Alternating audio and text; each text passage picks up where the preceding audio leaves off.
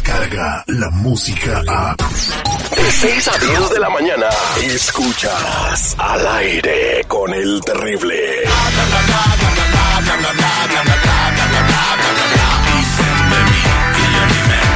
pero cuando ven el fuego corren luego, luego.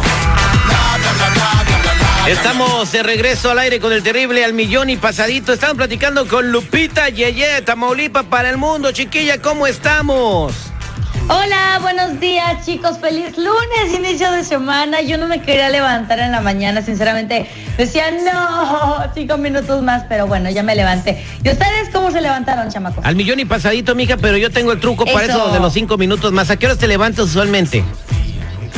Ay, bien, bien tarde, van a decir ustedes que bien tarde. Me levantó a las 7. A las 7. Ah, bueno, pone el despertador a las ah, 6.50 y entonces ya pides tus cinco minutos más y terminas levantándote a las 7. No, no, no, no. Mi, mi despertador está a las 6, 6.15, 6 y media, 6.40, 6.55 hasta las 7. Ah. Hay un chorro de alarmas. Soy ese tipo de persona que pone muchas alarmas. No, pues entonces, ¿para qué te haces, güey? Ni puedes, ya después de la primera alarma no duermes, Lupita. Ya no. En fin. Pero bueno, chicos, la verdad es que este fin de semana pasaron un chorro de cosas. eh, tanto trágicas y más trágicas en cualquier aspecto. No sé cómo que fue un fin de semana trágico. No todo fue tan malo, hay algunas cosas que fueron buenas, pero bueno. Pues resulta que como ya todos ayer se dieron cuenta, pues falleció el ex basquetbolista Kobe Bryant. Así se pronuncia su nombre. Kobe. Bryant, mija. No, no, no, no, no eras Ah. familiar con Kobe, ¿verdad? Eh, pues él no, esa, No, yo sinceramente no. Kobe Bryant es, es, eh, era, pues, no toda la gente lo conocía. Si no eres fanático del básquetbol y vienes de México, como Lupita, una generación nueva, Kobe Bryant es lo que es el máximo ídolo, yo creo que después de Michael Jordan del, de la NBA, del ya. básquetbol internacional. Es una superestrella eh, querida en todo el mundo, ¿no? Del básquetbol y sola y no solamente porque fue un gran jugador que rompió todos los récords que, que podían haberse establecido en el básquetbol, Lupita, sino porque también era muy eh, ávido a ayudar a la comunidad. Wow, pues sí, sí, entonces sí era una persona muy buena. O sea, yo la verdad, ¿para qué decirles que no? Si, que, que sí, sí, no. O sea, yo realmente no era fan de él. Yo no me voy a, poner de que, ay, súper fan, cuando en realidad ni lo conocía. O sea, no sabe quién era. Así que, pues bueno, eh, falleció y han salido un chorro de cosas de esta persona, de este futbolista, de este basquetbolista, perdón, que, ah, bueno, me hacen decir, wow, este hombre aprendió español viendo una novela y un programa que, bueno, pues era muy famoso y que además su esposa, tengo entendido que su esposa era mexicana y es por eso que él aprendió español, mirando a Victoria Rufo en La Madrastra, en la novela, mira nomás, era bien novelero. Vamos a escuchar lo que dice Kobe Bryant de cómo aprendió español. Mirando novelas Ah, con Vanessa, te hacía mirar la con, novela. con- con Vanessa, mi esposa, con mis... Eh, eh, mi- Bueno, Kobe, lo primero, que muchos quieren saber, ¿cómo aprendiste a hablar español? Eh, eh, mirando novelas Ah, con Vanessa, te hacía mirar la con, novela. con- con Vanessa, mi esposa, Eh. con mi suegra también. Eh, ¿Cómo se llama? ¿Cómo se llamaba esta novela? Que, la madrastra. La madrastra. Mirando a la madrastra, mirando Sábado Gigante. Chido. El sábado gigante también. Le gustaba mirar la madrastra Qué y bien. sábado gigante al buen Kobe Bryant. Hablaba bien Lo español, habló ¿eh? muy, lo hablaba muy bien, muy bien pronunciado y palabras bastante elocuentes, ¿eh? No nada más, digamos. Entendibles, vaya. Exacto, Y- no y- tan básico, y digamos. su esposa era eh, de padres mexicanos, Exacto, ¿no? sí. No era mexicana, mexicana, sino era de padres mexicanos, lo que se llama chicana o pocha, ¿no? ya. Este, Chicana. entonces, eh, pues descansa en paz Kobe Bryant. Me imagino que Vanessa debe estar devastada, ¿no? Porque en ese accidente muere Gianna, su niña de 13 años. Bueno, se sabe que, bueno, se dice que, que se le se le llevó a un lado para darle la noticia y que pues escuchaba sus lamentos a, a lo largo de, de toda la, la, la cancha donde pues donde estaba este lugar de entrenamiento donde ella estaba esperando a, a Kobe, imagínate. Oye, ¿no? entonces la Sí. esposa Vanessa estaba esperando a Estaba Kobe esperando a Bryant Kobe que Bryant llegara. y le dieron la noticia y pues ahí ahí se pues eh, ahora sí que se desbarató no de, de, de la emoción de, pues, de saber esta noticia Pues de ¿no? la tristeza, de la, ¿no? pérdida de su, de su marido Y de su niña de Y de su 13 niña, años, sí, Diana, claro. ¿no? Que eh, hemos visto las fotografías, Serrano. Usted, seguridad, vio las fotografías de, de- demasiadas fotografías que habían con Diana y Kobe Bryant, ¿no?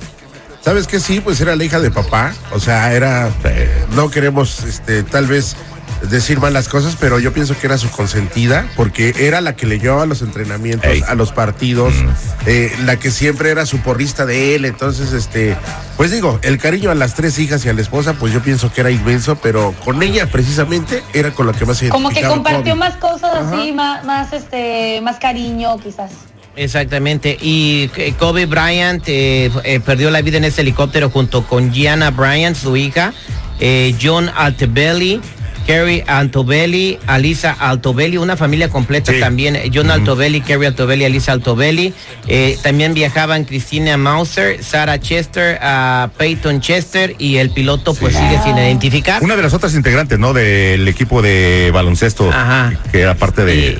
y, bueno, a el piloto todavía no lo identifican y en la mañana ha trascendido que eh, debido a la niebla y la poca visibilidad pudo haber sido uno de los factores por los cuales la, nave de Kobe Bryant perdiera eh, pues o, funcionara mal o, perdiera el control y se estrellara, ¿no? Ahí en Calabazas, California. Al principio, cuando surge la noticia, eh, hubo un especialista en aeronáutica que comentaba de que el clima no pudo haber sido la causa por la cual este se impactara el helicóptero o cayera en las montañas, sino que probablemente lo más seguro pudo haber sido una falla técnica, la cual obviamente se está investigando. Porque se habló con la torre de control y, y había pues los que se encargaron de la torre de control diciendo que estaba volando muy bajo y después se pierde la, el contacto con ellos y a los Y ese audio lo, noticia, lo- ¿no? lo pusimos en la cápsula. Más adelante, ahorita en, en el segmento de deportes, vamos a poner el audio de la torre de control. Lupita Yeye. Entre otras cosas que pasaron, eh, señor Seguridad, ¿cuál fue la película número uno el fin de semana? ¿Sabes qué? Los dos estrenos de este fin de semana no lograron ser número uno en la taquilla y Bad Boys Wow. siguió en número uno en Yeah. Estados Unidos y este fin de semana recaudó casi 10 millones de dólares